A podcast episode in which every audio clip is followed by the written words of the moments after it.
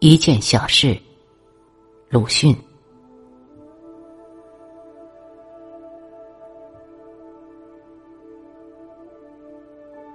我从乡下跑进京城里，一转眼已经六年了。期间耳闻目睹的所谓国家大事，算起来也很不少，但在我心里都不留什么痕迹。倘要我寻出这些事的影响来，便只是增长了我的坏脾气。老实说，便是叫我一天比一天的看不起人。但有一件小事，却与我有意义，将我从坏脾气里脱开，使我至今忘记不得。这是民国六年的冬天，北风刮得正猛，我因为生计关系，不得不一早在路上走，一路几乎遇不见人，好不容易才固定了一辆人力车，叫他拉到 S 门去。不一会儿，北风小了，路上浮尘早已刮净，剩下一条洁白的大道来，车夫也跑得更快。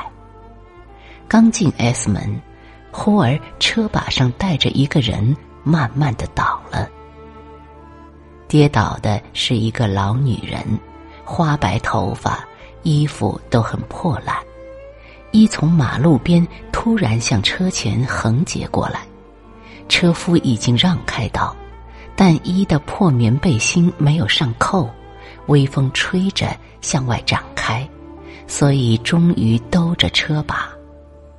幸而车夫早有点停步，否则一定要栽一个大筋斗，跌到头破血出了。衣伏在地上，车夫便也立住脚。我料定这老女人并没有伤。又没有别人看见，便很怪她多事。要是自己惹出是非，也误了我的路，我便对他说：“没有什么的，走你的吧。”车夫毫不理会，或者并没有听到，却放下车子，扶那老女人慢慢起来，搀着臂膊立定，向一说：“您怎么了？”我摔坏了。我想，我眼见你慢慢倒地，怎么会摔坏呢？装腔作势罢了，这真可憎恶。车夫多事，也正是自讨苦吃。现在你自己想法去。车夫听了这老女人的话，却毫不踌躇，搀着衣的臂膊，便一步一步的向前走。我有些诧异，忙看前面，是一所巡警分驻所。大风之后，外面也不见人。这车夫扶着那老女人，便正式向那大门走去。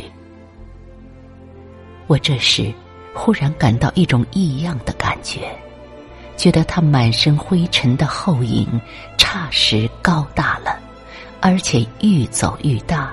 需仰视才见，而且他对于我渐渐的又几乎变成一种威压，甚而至于要炸出皮袍下的藏着的小来。我的活力这时大约有些凝滞了，坐着没有动，也没有想，直到看见分驻所里走出一个巡警，才下了车。巡警走近我说。你自己雇车吧，他不能拉你了。我没有思索的从外套袋里抓出一大把铜元，交给巡警，说：“请你给他。”风全住了，路上还很静。我一路走着，几乎怕敢想到我自己。以前的事，姑且搁起。这一大把铜元又是什么意思？讲他吗？我还能裁判车夫吗？我不能回答自己。这事到了现在，还是时时记起。我因此也时时煞了苦痛，努力的要想到我自己。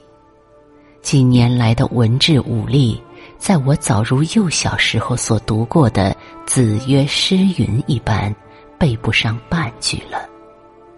独有这一件小事，却总是浮在我眼前，有时反更分明，教我惭愧，催我自新，并增长我的勇气和希望。